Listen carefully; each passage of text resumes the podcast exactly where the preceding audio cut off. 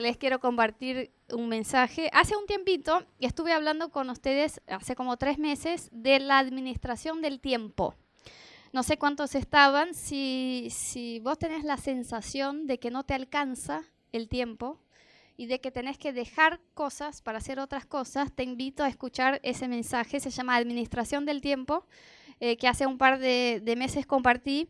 Y lo que yo estuve hablando ese día es que si administramos el tiempo de la manera bíblica, de como Dios nos enseña, porque la Biblia habla un montón acerca del tiempo, la cosa es que no, nos va a alcanzar para todo. Vamos a tener tiempo para dormir, descansar, pasear, estar en familia, disfrutar, trabajar, venir a la iglesia, estar en el ministerio, involucrarnos en las cosas. No nos va a faltar tiempo si logramos administrarlo a la manera de Dios. Y esa noche vamos a hablar acerca de la administración de los recursos, cómo podemos administrar la plata, las finanzas, las cosas que Dios nos da. Y yo quiero empezar con la misma verdad. Si vos tenés la sensación de que no te alcanza la plata y de que tenés que sacar de un lado para poner en otro, tengo que sacar del alquiler para pagar la luz y sacar de la comida para poder llenar el auto con nafta y no me alcanza, tengo que hacer magia. Bueno, yo creo que si entendemos y si logramos administrar nuestros recursos a la manera bíblica, no solo nos va a alcanzar, porque la promesa de Dios no es solo que nos va a proveer, sino que nos va a sobrar para dar a los demás. Eso, eso es la mentalidad bíblica, es que Dios nos da cosas que son para nuestro, nuestra provisión y nos da también para poder compartir con otros. Y esa es la verdadera prosperidad. A veces hay unos temas, viste, que eh, casi que la gente no quiere hablar más en la iglesia porque ya hubo tanto, tanta mala enseñanza o tanto escándalo eh, que ya como es una cosa, bueno, no hablemos de eso, así la gente no, se, no tiene sus preconceptos. Y la, plata es uno de esos temas, ¿no? Uno dice, plata y iglesia, mm, como que no. Pero la verdad es que la Biblia habla un montón de plata, habla un montón de los recursos, habla un montón de cómo podemos administrarlos y nos da una mentalidad que es muy distinta a la mentalidad nuestra humana de cómo llevar las cosas naturales. Así que sí, yo creo que si entendemos cómo la Biblia nos enseña y qué significa ser próspero a los ojos de Dios, eh, vamos a poder eh, decir que nos alcanza, inclusive para ofrendar, para bendecir a los demás. Amén. Muy bien.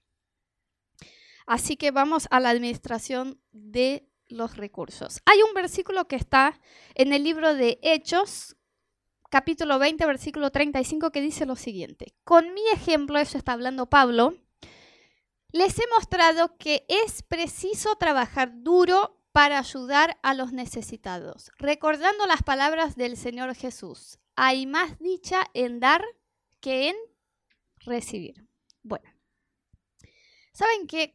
Eh, nosotros solemos hacer eh, listas de deseos, ¿no? ¿Cuántos de ustedes por ahí a fin de año hacen una lista de deseos para el año próximo? Este año me gustaría comprar un auto, no sé, comprar un terreno, cambiar de trabajo, juntar plata para tal cosa, ir de vacaciones a no sé dónde, ir a la playa, visitar a mi familia. Bueno, hacemos, o a veces hacemos, los que son más espirituales, hacen listas de pedidos de oración. ¿No? Estoy orando por un auto, orando por una casa, orando por mis vacaciones en Estados Unidos un día, orando por un mejor trabajo, orando.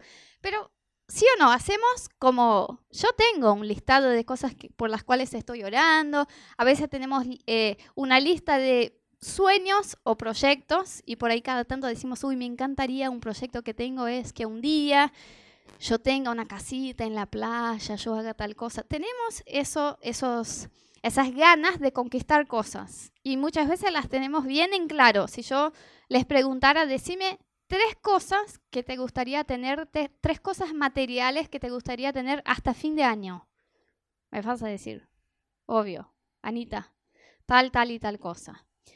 Pero nunca conocí a alguien que tiene una lista de cosas a ofrendar hasta fin de año quiero ofrendar un iPhone a alguien, después quiero regalar una notebook a alguien, quiero ofrendar mil pesos a un amigo, quiero llevar a diez amigos a un café y invitarlos yo.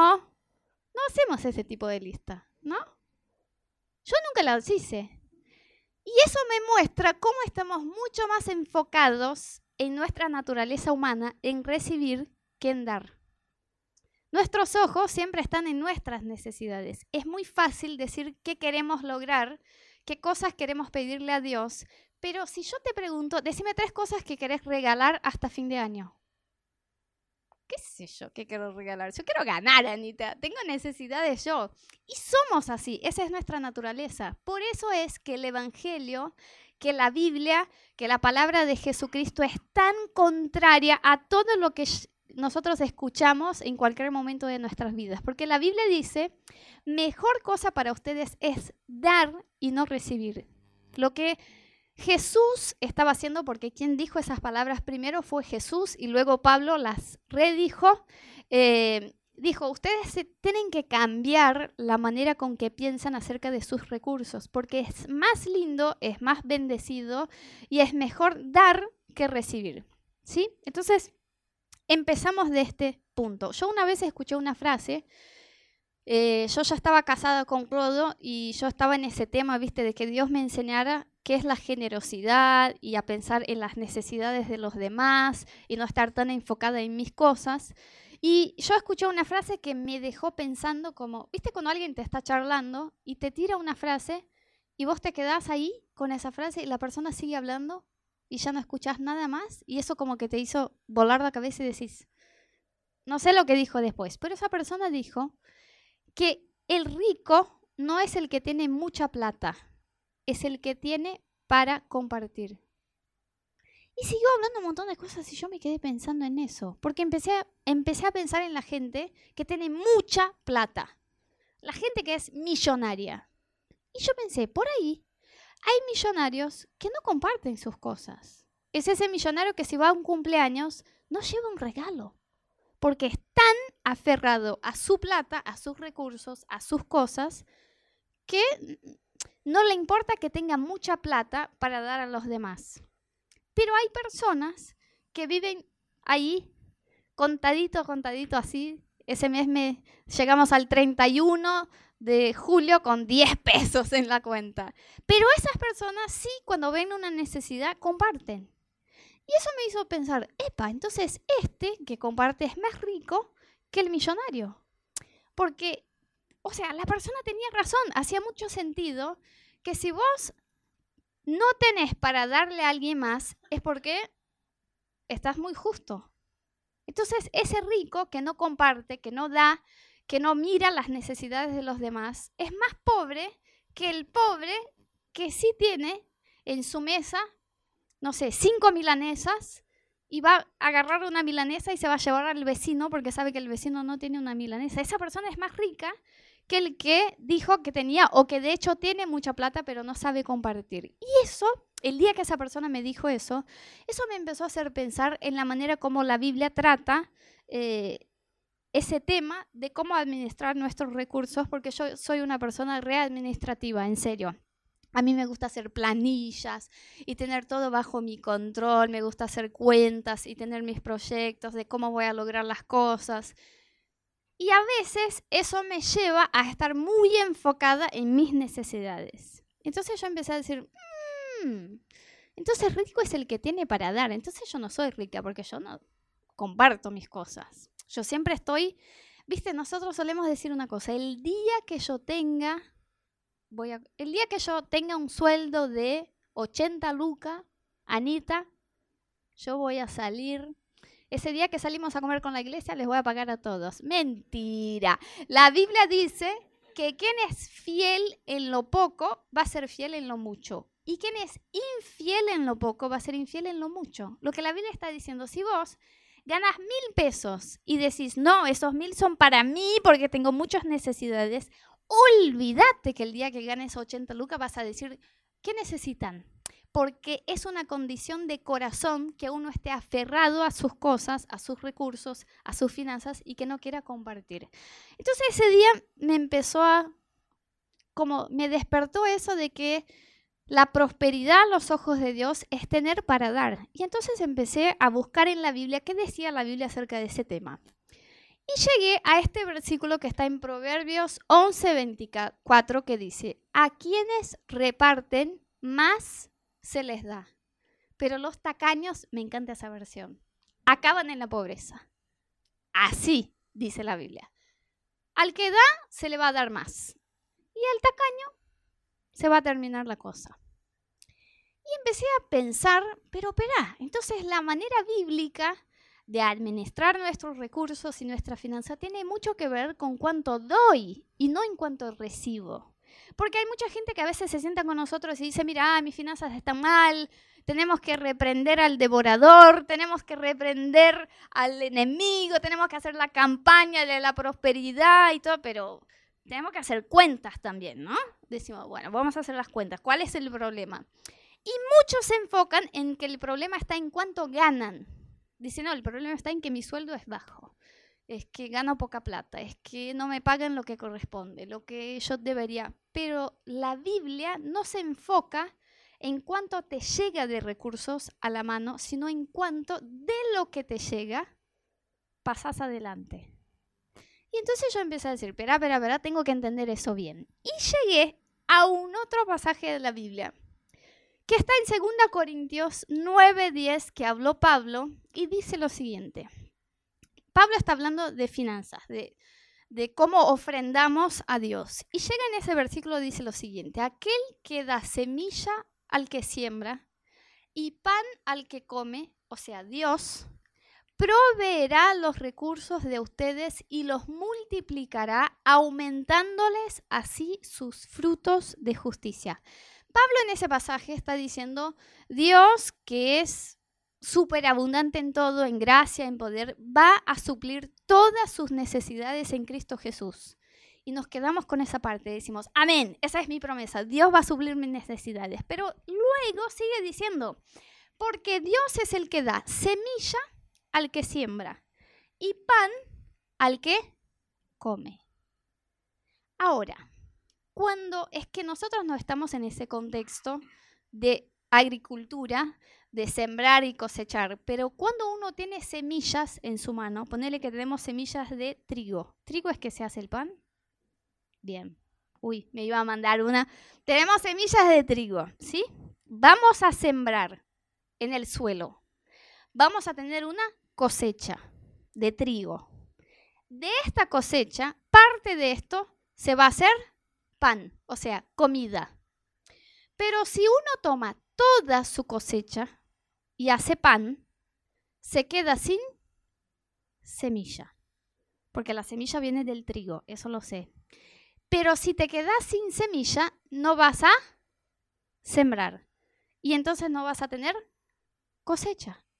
Y se acabó el recurso en sí. Vos tenías semilla, sembraste, cosechaste, comiste todo lo que cosechaste. Se acabó. Pero miren lo que dice la Biblia. Dios da semilla y pan. Parte de lo que Dios nos da es para comer, es pan. Dios te dio la plata, sí, para que puedas pagar tu alquiler, para que puedas pagar tus cuentas, para que puedas comer, es más, para que puedas divertirte, salir, viajar, todo esto. Pero si usas todo lo que cosechaste, se van a terminar los recursos. Parte de lo que llegó a tus manos no es pan, es semilla. Y tenés que sembrar esa semilla para que tengas una nueva cosecha. Y de esta cosecha vas a comer y vas a tener semilla. Y sembrás y tenés pan y semilla. El tema es que nosotros, en nuestra mentalidad, en nuestra manera de administrar las cosas, cosechamos y decimos pan, pan, pan, pan, y nos llenamos de pan y decimos, se acabó la plata, se acabó el sueldo, se acabó las vacaciones, se acabaron los recursos, se acabó, oh, y ahora tengo que luchar otra vez, pero no estamos haciendo lo que nos enseñó Dios. Parte de lo que te estoy dando no es para que comas, es para que siembres. Y eso me hizo cambiar de actitud, porque yo dije, espera, espera, espera. Entonces, no es que lo que me va a hacer prosperar en el sentido de lograr las cosas que sueño, es administrar bien la plata, ahorrar y... No, es que yo entienda que de todo lo que me llega a las manos, que puede ser, chicos, 500 pesos, 5 mil, 50 mil, lo que sea, de lo que me llega, parte de esto Dios me está dando para mí, para mí sustento, para que yo pueda vivir, pero parte de esto Dios está mirando si yo voy a sembrar otra vez. Y entonces empecé a hacer pruebas con Dios. A mí me encanta porque la Biblia cuando habla de plata dice, ¿no crees? No hay problema, hace una prueba. Cuando la Biblia habla de los diezmos, dice, traigan los diezmos a la casa de Dios y pruébenme en eso. Y miren, si yo no les voy a bendecir y abrir las puertas de los... Entonces hay gente que dice, Anita, yo no sé si el diezmo es del Nuevo Testamento, si es del Viejo, si es bíblico, tengo mis dudas. Bueno, la enseñanza es muy clara, está en los dos evangelios, en los dos testamentos, es muy clara, pero no hay problema si tienes dudas. Hace una prueba. Fíjate lo que te va a pasar en tu vida si vos empezás a diezmar y ofrendar y bendecir a los demás. Vas a decir, encontré, o sea, el secreto de la prosperidad. Y es así. Entonces yo empecé a probarle a Dios. Y dije, bueno, vamos a ver si es así que Dios me da pan y me da semilla. Entonces de lo que me va a llegar a la mano, algo yo voy a usar para bendecir a alguien. Y lo demás voy a usar para mí. Y cuando eh, yo estudiaba medicina, todos mis compañeros, pero todos mis amigos se habían recibido. Viste, el que estudia medicina está ahí, como ya es viejo y todavía está, te dicen, ¿dónde trabajas? No, estudio. Ah, bueno, ocho mil años estás estudiando. Entonces yo tenía esas ganas de empezar a trabajar y tener mi sueldo. Ese primer sueldo, yo empecé a soñar desde el primer año de la facultad que iba a hacer con mi primer sueldo. No, porque con mi primer sueldo voy a comprar tal y tal cosa. Tenía mil planes. Pero justo en ese tiempo descubrí ese principio. Dije, bueno, Señor, yo voy a ser radical. Me estaba por recibir y lo que es bueno es que en Brasil por lo menos te recibís un sábado y el martes empezás a ejercer tu profesión como médico. Entonces yo me recibí, en la semana empecé a trabajar, estaba, empecé a hacer guardias en emergencia, viste, accidentados, de todo. Yo decía, Señor, ¿de dónde me metí? Pero bueno, vamos a pensar en el sueldo. Entonces empecé a trabajar y me llegó el primer sueldo de médica. Ese sueldo que yo tenía desde hace siete años pensado que hacer. Y dije, no, vamos a poner a prueba si estoy entendiendo bien la palabra de Dios voy a hacer lo siguiente, voy a usar 10% de lo que yo gané para mí. Y 90%, eso no es bíblico, ¿eh? No me digan que estoy inventando una doctrina. Les estoy diciendo lo que yo quise hacer. De lo que me llegó a la mano de ese sueldo, yo dije, voy a usar 10% para mí y 90% voy a regalarle a alguien. Y estuve buscando a quién regalar o qué hacer con esa plata. Y mis papás eh, hace mucho querían irse de vacaciones al exterior y decían, bueno, no, porque no nos alcanza, no podemos, pero queríamos mucho ir a un, querían ir a una conferencia de una iglesia eh, en Estados Unidos y yo dije, vamos a ver cuánto salen los pasajes aéreos. Y me fijé en internet, encontré eh, pasajes para ellos para llegar a esa conferencia y se los compré con este sueldo. Y llegué a mis papás y les dije, mira, recibí mi primer sueldo y lo que hice es que se los regalé a ustedes un pasaje para que vayan a esa conferencia en Estados Unidos. No, no puede ser bueno. Mucha alegría en hacerlo, pero yo la verdad quería probarle a Dios y decir, Señor, vamos a ver cómo es eso. Porque me llegó un montón de cosecha y yo algo de eso sembré. Chicos, yo les voy a contar algunas, algunas cosas que me pasaron después de eso pero les voy a hablar con sinceridad. Eso hace eh, ocho años. Hasta el día de hoy, yo estoy cosechando bendiciones en mi vida por esa actitud. Pero Dios me ha bendecido y hay veces que yo digo, Señor, ¿eso de dónde vino? Y el Espíritu Santo me hace recordar cómo yo tuve un corazón de decirle voy a confiar en la palabra de Dios y hacer lo que dice y y ponerlo a prueba. Y yo creo, a veces le digo a amor, yo creo que por años yo voy a estar cosechando bendiciones en, en, mis recursos y en mis finanzas por esa actitud que tuve, que la verdad en mi corazón ni era tan buena. porque sí, yo sembré parte de lo que Dios me dio, pero la verdad quería ver cómo es que funcionan las cosas en el reino de Dios y ponerle Dios a prueba. Pero Dios empezó a bendecirme de una manera desde allá en Brasil y acá. Yo les voy a contar algunas historias, pero esa sensación yo cargo hasta hoy, que lo que esa actitud eh, generó en el mundo espiritual y sobre mi vida es una bendición que está hasta el día de hoy. Así que cuando la Biblia habla de administrar nuestros recursos, nos da ese enfoque que es muy distinto a lo que solemos hacer. Viste, hasta fin de año me voy a comprar tal y tal y tal cosa. Y dice, mira a tu alrededor y encontrar a alguien o algo que puedas hacer con lo que yo puse en tus manos. Pero Anita, no me alcanza, pero nunca nos va a alcanzar. O sea, si hacemos las cuentas de lo que queremos, uno siempre quiere mejorar, ¿no? Entonces, si, ponele, si recibiste tu sueldo, pagaste todas tus cuentas, que es tu obligación, hiciste la compra del mercado, la comida, pagaste el alquiler y te sobró, ponele que te sobró 30% del sueldo en el banco. Vos vas a tener un plan para usarlo. No pienses que vas a decir, oh, mira, me sobró plata, ¿qué puedo hacer? Vamos a ver, ¿alguien necesita? No, uno dice, bueno, excelente, me sobró plata, puedo comprarme eso que yo tanto quería, puedo hacer esa cosa, puedo hacer ese viaje. Entonces, si vos vas por esa línea de pensamiento de que cuando te sobre algo vas a bendecir a alguien, yo te digo, no te va a sobrar. Y no es que no te va a sobrar porque eh, no te van a llegar muchos recursos en las manos, es porque nosotros como seres humanos siempre queremos más. Entonces vamos a enfocarnos en qué podemos hacer. ¡Ay, qué bueno! Pensé que ese mes me iba a quedar ahí y me sobró una platita. ¡Ay, voy a salir, voy al cine, voy a comer, voy a comprar algo! Y, uh, no me, no me quedó nada en las manos. Esa a veces es la mentalidad que nos hace no diezmar también. Decimos, eh, Anita, el día que me sobre, eh, voy a diezmar. El tema es que si no diezmamos, no nos va a sobrar porque es, como ya enseñamos acá, estamos estafando a Dios, como dice en su palabra. Ustedes me estafan y me preguntan, ¿dónde te estafamos, Señor? Entonces es peor. Y no estoy hablando de diezmos hoy, esa no es, no es el enfoque de mi mensaje, es de bendecir y ser generoso con otros y con la necesidad de otros, pero el principio es el mismo. Si Dios te da algo, no es que te está dando todo esto para que lo uses para tu propia vida. Y entonces empezamos a manejar nuestros recursos de una manera distinta y empezamos a descubrir que sí, mejor cosa es dar que recibir y que sí, cuando la Biblia dice los que reparten, más se les da. Entonces es más o menos como si cada vez que vos compartís tus recursos, que puede ser plata o puede ser otra cosa, puede ser que le regalaste ropa a alguien, que llevaste a alguien que sabes que no puede pagar a comer y lo invitaste vos, lo que sea, pero que estás bendiciendo a alguien con tus recursos. Es como si literalmente eso fuera una semilla que estás sembrando en el suelo y que de esa semilla vas a cosechar recursos para tu vida. Entonces es al contrario de ser egoísta.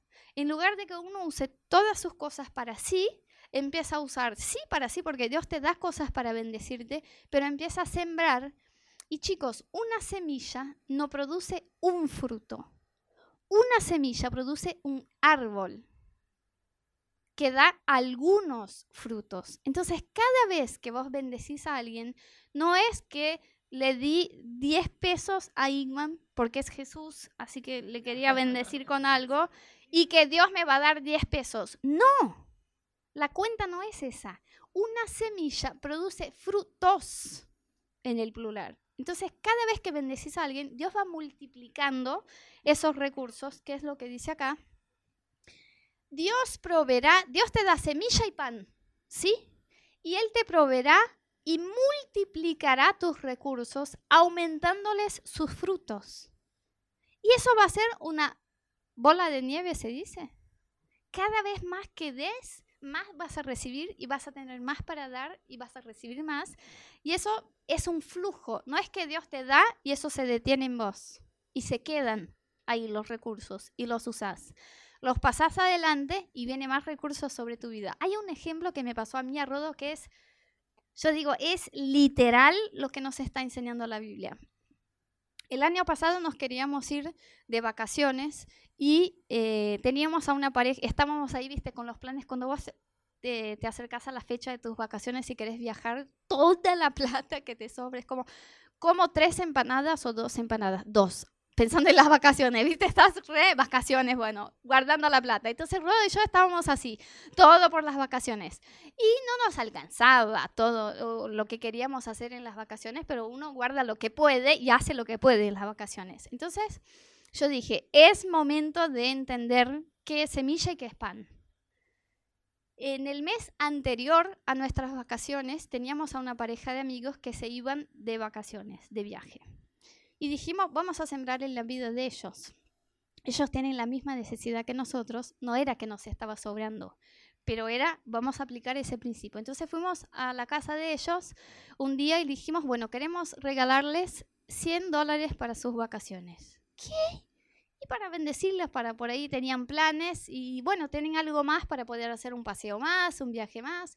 Que Dios les bendiga. Ay, bueno, va a ser de bendición. Y quedó ahí cuando se pasó un mes, porque íbamos nosotros de vacaciones el mes siguiente, en la semana que nos íbamos de vacaciones vinieron a cenar una otra pareja de amigos a casa, que ni se enteraron de la historia ni nada. Y cuando termina la cena, pero igual a lo que hicimos nosotros, nos dicen, chicos, sabemos que se van de vacaciones y nos gustaría regalarles 200 dólares para sus vacaciones. Y yo dije, no puede ser. O sea, es la misma actitud que tuvimos hace un mes con esos amigos y es literal lo que Dios nos está haciendo eh, cosechar de esa semilla que sembramos. Y eso empieza a ser, no es, bueno, ya voy a llegar ahí, que la intención no debe ser esa, porque Dios no solo mira lo que hacemos, sino la intención con la cual hacemos. Pero sí, el principio existe y Dios nos está diciendo, pruébenme, Quieren que yo sea su proveedor, quieren vivir cosas sobrenaturales en su vida financiera, en sus recursos. Pruébenme.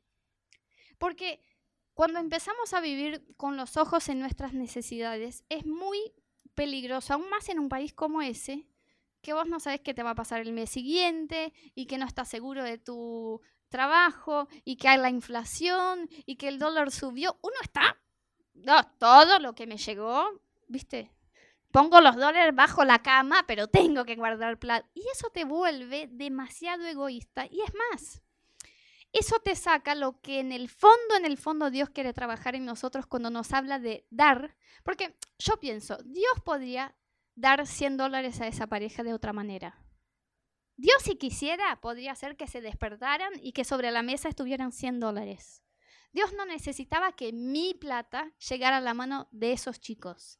Pero lo que Dios quería era que mi corazón confiara en Dios lo suficiente para dar cuando yo quería recibir. Esa es la posta de la cosa. Dios no, no, necesita nuestra plata.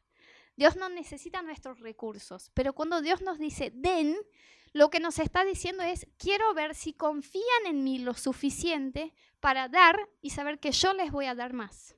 Entonces, ese es el punto al lo cual Dios quiere ir. Y nosotros empezamos a practicar eso, a hacer eso y empezamos a cosechar en nuestra vida cosas sobrenaturales. Y a veces decimos, estamos tan enfocados en lo que estamos haciendo que de verdad dejamos de confiar en Dios. Por ahí decimos, no, yo confío en Dios, es mi proveedor, pero 100% de lo que yo gano tengo que usar para mí porque no me alcanza. Pero entonces, ¿dónde está el poder de Dios? ¿Dónde está la soberanía de Dios? Yo una vez escuché a un pastor que dijo, cuando Dios nos enseña a diezmar, o sea, dar 10% de lo que ganamos, Dios en realidad quiere mostrarnos su poder, su gloria, cómo Él actúa de manera sobrenatural. Porque cuando uno logra comprar más cosas con 90% que con 100%, está pasando un milagro. Si vos ganas 100% de tu sueldo y tratás de vivir el mes y te da ahí, y vos ganás tu sueldo y decís, voy a dar 10% a Dios, y con lo que te queda, que son 90%, tenés más recursos, o sea, se multiplica literalmente. Lo que está pasando ahí es un milagro. Y siempre que Dios demuestra su poder, Él es glorificado. Entonces lo que Dios está tratando de hacernos cuando nos enseña eso es ser glorificado Él, su nombre y su poder en nuestra vida financiera, en nuestra vida natural y en nuestros recursos. ¿Ustedes creen en eso? Si no lo creen, no hay problema, porque la Biblia dice, hagan prueba de mí. Así que si quieres hacer, bueno, un mes, Anita, te voy a creer y voy a hacer una prueba. Vas a ver en Malaquías 3.10, no lo puse ahí, pero dice, traigan el diezmo a la casa de Dios y pruébenme y vean si yo no les voy a bendecir de una manera que no esperan. Así que está bien si vos tenés que tomar tu tiempo para probarle a Dios y creer en eso. Pero además de hacer esto, o sea, vivir ese principio, los principios de la Biblia, los principios del reino de Dios son como leyes. O sea, igual hay una ley acá en nuestro mundo natural, por ejemplo, que es la ley de la gravedad, que si yo suelto este objeto se va a caer, sí o sí. Yo puedo creer o no, puedo, no sé, decir esa ley es buena o no es buena, existe. Un principio bíblico es igual. A veces decimos, pero yo no creo que Dios me va a prosperar si yo soy generoso con los demás, pero el principio es real igual. Y eso es un principio bíblico, pero además del principio de dar, de decir de todo lo que me llegó a mano, Señor, ¿qué querés que yo use para mí y qué querés que yo use para bendecir a alguien más? Dios está mirando cómo hacemos esa sembradura. Esa siembra, muy bien. Bueno, fue el primer portuñol de la noche, así que bien. Esa siembra. Dios está mirando porque si lo hacemos con la intención de recibir, es igual que no dar. O sea, si yo estoy mirando mis necesidades, digo, necesito todo para mí, pero bueno, me dijeron que si yo doy un poquito voy a ganar más y quiero más, y entonces voy a dar, la intención es igual. La intención es que todo llegue a mí. Entonces, quiero que leamos el versículo anterior a este, que Pablo dice, Dios da semilla al que siembra, pan al que come y proveerá y multiplicará sus recursos, que es la parte que nos gusta. Y quiero que leamos qué estaba hablando Pablo un poquito antes, que justamente decía a ellos, lo importante no es que den, sino cómo dan, con esa intención de verdad de suplir a alguien más, de no decir, bueno, yo le voy a dar los 10 pesos a Jesús, pero porque me va a volver. No, voy a darle porque va a ser de bendición en su vida y por un minuto voy a mirar su necesidad. Entonces, miren lo que dice. Eso voy a leer el mismo capítulo, 2 Corintios 9, pero a partir del versículo 5. ¿sí? El que leímos era el 10. Por tanto, me pareció necesario, dice Pablo, rogar a los hermanos que vayan primero a visitarlos y preparen de antemano lo que ustedes habían prometido para que lo tengan listo. Está hablando de una ofrenda de plata que la gente de esa iglesia había prometido para ayudar a hermanos de otra ciudad para que vayan y lo tengan listo como un donativo generoso y no como una exigencia nuestra. Pero recuerden esto, el que poco siembra, poco cosecha. El que siembra mucho, mucho cosecha. Cada uno debe dar según lo que haya propuesto en su corazón y no debe dar con tristeza ni por necesidad, porque Dios ama a quien da con alegría. Y Dios es poderoso como para que abunden ustedes toda gracia, para que siempre en toda circunstancia tengan todo lo necesario y abunden ustedes toda buena obra como está escrito. Repartió y dio a los pobres y su justicia permanece para siempre. Y luego llega la parte que leímos que dice, porque Dios da semilla y pan. Entonces miren lo que Pablo está diciendo. Es más o menos así. Yo sé ya que ustedes tienen preparado una ofrenda, porque esa iglesia de verdad ya tenían prometido, como dice ahí, ustedes ya habían prometido que iban a dar una ofrenda a la gente de otra iglesia. Y Pablo dice, está bien, genial, pero cada uno debe dar según lo que haya propuesto en su corazón. O sea, ahora no quiero hablar de lo que van a dar, sino cómo van a dar. Porque Dios no mira solo nuestras actitudes, por eso es tan difícil tener el carácter de Dios trabajado en nosotros, porque a veces tenemos una buena actitud con una mala intención. Y Dios dice, la actitud está bien, pero yo quiero trabajar tu corazón. Hay un versículo en la Biblia que dice, ese pueblo me honra con sus labios, pero su corazón está lejos de mí. No quiero honra, no quiero adoración, quiero su corazón.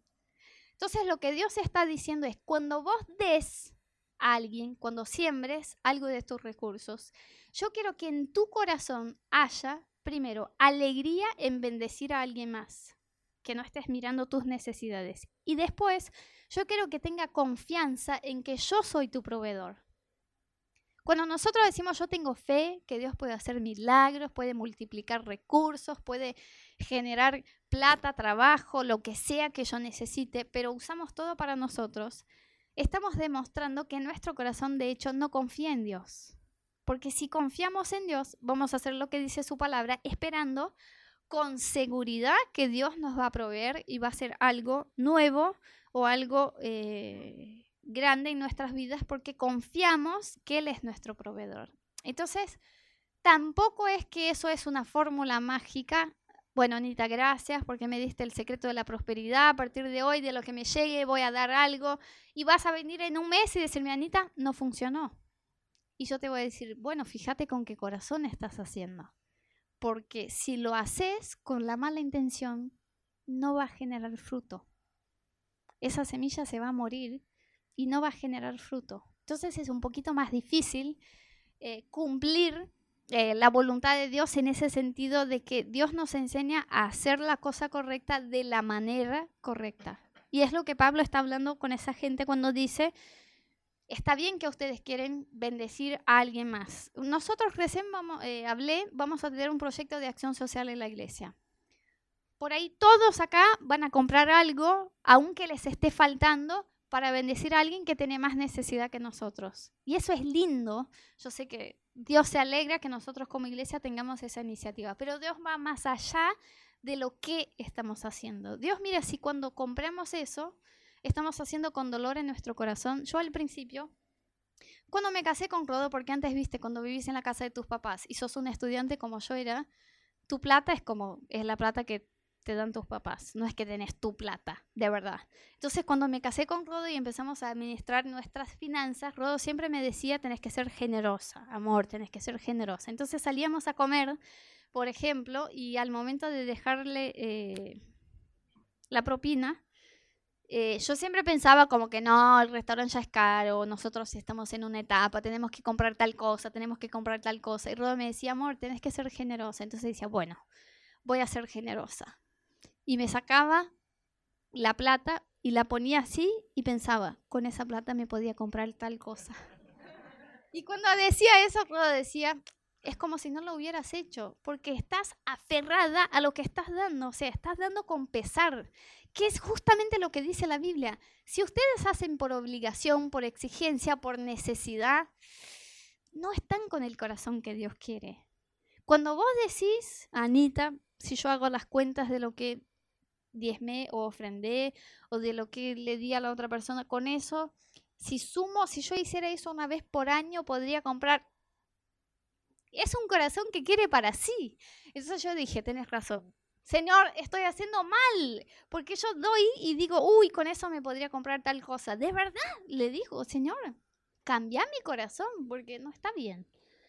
Y Dios empezó a trabajar mi corazón de mirar que la necesidad de, del otro no solo es más grande que la mía, sino que hay un principio en la Biblia que es hermoso, que dice que cada vez que nosotros damos algo a alguien, damos agua al que tiene sed, o comida al que tiene hambre, o ropa al que tiene frío, es como si estuviéramos haciéndolo al propio Jesús.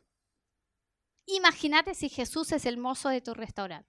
Señor, quédate con la billetera, por favor. Sos el Señor de mi vida somos generosos cuando pensamos en Dios, pero con este, mm, total, nos sirvió la mesa también, como que nos, nos cuesta. Y entonces Dios me dijo, pero está ese principio. Yo empecé a hacer, Señor, cambia mi corazón y ayúdame a hacerlo para el reino, que de verdad es como si yo estuviera haciendo para Jesús. Porque si nosotros damos y estamos como casi, Señor, acá está, el diezmo de este mes. Que te recuerdo, Señor, que me ayudaría a pagar el alquiler, pero bueno. Ahí está mi semilla. Es como que, ¿qué estamos haciendo? Estamos tratando de cumplir como una exigencia. Y Dios dice, yo estoy viendo tu corazón. Si cuando haces el principio lo haces de corazón.